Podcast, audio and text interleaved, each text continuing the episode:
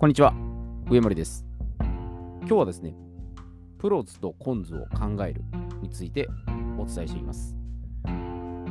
名前の響きからしてですね、何かの省略名、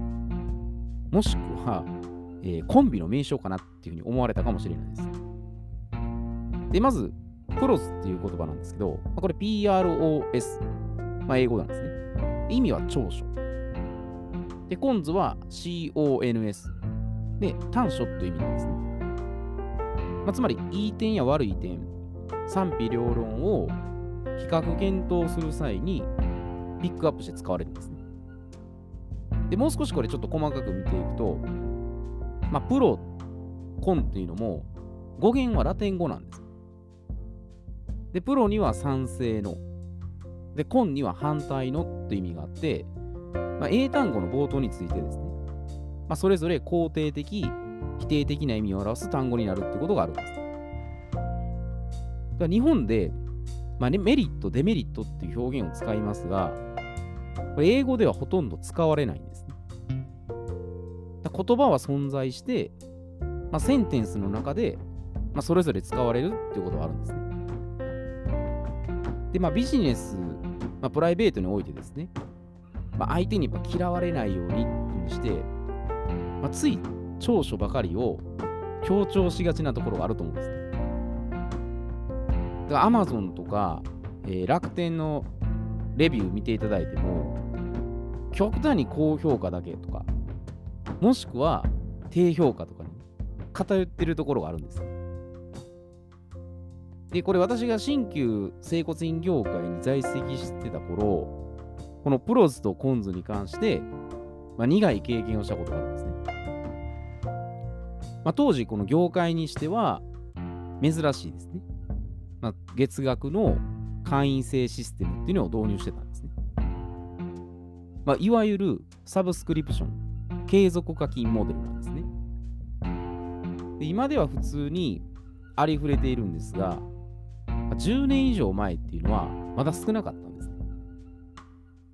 で、またこの治療院業界でプレゼンテーションをするってことも、まあ、あまり見かけないと思うんです。まあ最近は丁寧にね、あの説明してる院も増えてるみたいなんですね。で、例えばですけど、これ、毎日ですね。毎日はまあないかもしれないですけど、まあ、仮に5000円以上ね、まあ、治療代として支払ってですね、受けるってことを考えると、このサブスクリプションモデルっていうのが、まあ費用対効果がかなりお得になるってことなんです。でもちょっと少々悪く表現すると、まあ、1ヶ月5000円とか6000円で、まあ、施術が何度でも受けられるっていうことなんですね。で、もうプレゼンするときの趣旨としては、まあ、治療する意味を説明してですね。で、今後は、まあ、予防していきましょうっていうことを、まあ、伝えていくってことが、まあ、本来のこれ趣旨なんです。でもにもかかわらず、私はこれ売り上げを上げたいがために、必死にこのサブスクを提案してですね、売り込むことばっかりしてたんです。だから本末転倒であって、まあ、治療家としてあるまじき行為なんです。で、以前ね、商品とサービスは壁っていうところでお伝えしたんですけど、まあ患者さんは結果を求めるので求めているのであって、まあ、治療院の商品とかサービスの特徴っていうのは、正直ね、あまり聞きたくないんです。ベネフィットならまだしもですけど、特徴のみを伝えるってなれば、まあ、これは自分の都合だけを考えてるんです。あちなみに特徴とベネフィットの違いっていうことなんですが、特徴は、まあライバルとの違いです。で、ベネフィットはその特徴から得られるメリットのことなんです。だから相手の状況を把握せずに、その自分の利点を追求する、これ自己満足主義になってたんです。で、まあ、こういった各企業も、プレゼンの際にですね、まあ、マニュアルがあってですね、マニュアル通りに進めていくっていうことは、まあ、定石としてはあると思うんです。もしかし、これ自分の商品とかサービスの利点だけを伝えられたら、まあ、どうでしょうかってことです。お客さんからすると、なんかうさんくさいなとか、調子のいいことだけ言ってるなとか、どうも怪しい感じがするなとか。いろいろちょっと、やっぱ考えるとね、あの考え始めてですね、かえってこれ信用、信頼を失ってしまうんです。で、ちょっとこれ分かりやすく例えると、例えばですけど、車の販売店のディーラーがですよ、まあ、お客さんにセールスをしているとします。で、自分が実際に現地に行って、この商談してるってことを想像してみてください。自分が購入したい車を目の前にして、ディーラーが熱心にセールスを始めるんですね。で、これちょっと会話上で 例えてやっていきますけど、まあ、ディーラーが、まあ、これご希望の車なんですが、まあいろいろこういった特徴があって、快適で安全性にも優れていますと。で、お客さんは、へえ、いろんな機能があるんですねと。はい、この車種に関してはもう座席、トランク、ミラーなどもリニューアルチェンジして、デザインも斬新になっていますと。うーん、新しさ満載ですね。でお客様のご希望にもぴったりで、ご家族の方も喜ばれるかと思います。なるほど。家族が喜ぶのはいいですね。さようでございます。エンジンとモーターのハイブリッドゆえに、音もかなり静かです。環境にいいのはありがたいですねって。非常に素晴らしい車なんですが、欠点は何ですか？欠点でございますか？そうですね、それに関しては、まあ、ちょっと点々点とね、まあ、いいかちょっと省略しますけど、これでも極端な事例ですけど、販売者がセールスをするときっていうのは、まあ、大体こんな感じでね、やってるんじゃないでしょうか。まあ、全てそうじゃないですけども、まあ、提供者側っていうのは、まあ、何としてでもですよ。利益を確保した一心で、ひたすら長所を語るんですね。で私が治療院で定額制を提案していた時っていうのが、まさにそうだったんです。まあ、あと、テレビ通販のコマーシャルとかも、まあ、どちらかというと、いいこと尽くしのオンパレードなんですね。あまり、あの、短所言ってることないですね。もう夢目心地にさせて、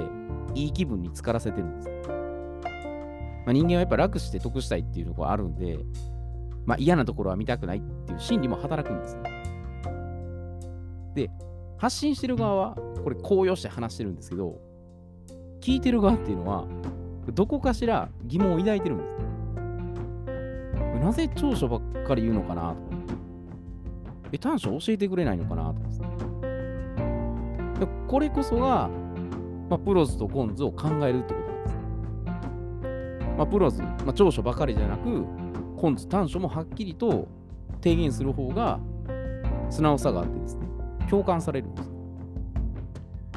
まあ、正直に欠点をもう明かしてくれてるってことで、うさんくささがなくなって、好印象になるんです。だからさっきの車のディーラーも、あれちょっとハイブリッド車のね、例えで言ったんですけど、ハイブリッド車の短所を素直に伝えてたら、もっと違ってたかもしれない。で、仮に運よく、そのセールスマンのね、ねあのねディーラーの熱に負けてですよ。お客さんが購入していただいたとしてですよ。何らかしらですよ。何らかしか、その故障した場合に、じゃあなぜ商談時に欠陥を説明しなかったのかって言って、まあ、クレームになってですよ。やっぱトラブルになるんですよ。まあ、そんなことはまああんまりないと思いますけど、でも勢いで言ってやってしまうと、そういうことになるんです。私もそれ過去にあったんですね。だから人間関係をこれ築く上でも全く同じなんですね。自分の長所だけを延々と伝えてしまうと、人間味がなくてですね、かえって近寄りがたいなっていうふうに思われてしまうんです。でむしろこれ弱点さらけ出すっていうことで、親近感が湧いてですね、安心されるんです。だから上辺だけ繕っていくと、もう心から思い合える関係とか、腹割って話し合えるっていうところが作れなくなるんですね。だから何事も完璧主義っていうのが弊害になる可能性が非常に高いです。すべてパーフェクトであの全員に好かれようとしたら破滅するんです。そういう人なかなかいないと思うんですで短所を正確に伝えるっていうことで、まあいい意味で、まあ、理想とするターゲットに出会えるんです。で、まあ、それ、もうちょっと前ですけどね、プレゼンする以前の段階で、まあ、相手と信頼関係を築けてるってことが、本当に重要なことなんですね。だお客さんが、よし、この人なら安心して商品サービスを購入できるなっていうふうに思ってもらえるからなんですね。で今やったらね、こうオンラインで販売したりするんで、正直その人の顔とか見えないところもあると思うんですね。なおさら不安っていうところが出てくるんですよ。でその壁をいかに外すかだと思うんですね。だからセールスレターもそうですし、まあ、プレゼンテーションもそうですね。まあ、そこでプロズとコンズっていうのを生かして、ちゃんと正直に相手と向き合えるかっていうところなんです。まあ、人間やっぱりどうしてもね、その嫌われたくないっていう心理は、そのビジネスに関係なく働くと思うんですね。やっぱりそのいい関係でいたいっていうのは誰しもやっぱあると思うんですけど、でもそれがかえって、なんか上辺を作ってしまって、上辺だけを作って、本当のことが話せなくなるっていうのがあるんです。でそれが本当にもうまずいなっていうところなんですよね。でそういった意味で、まあ正確にです、まあ、こういうところの長所と、こういうところの短所があって、で、何屋さんの場合だったら、こういうところが一番適していますと。本当にそれをきちんと言えるかどうかだと思うんですよね。そういったところをどんどんこう見直してですね、あのこのプロズとコンズを生かして、まあ、ビジネスでも、えー、プライベートにですね、え両方に活用していけたらいいんじゃないかなというふうに思います。えー、では今日はこれで失礼いたします。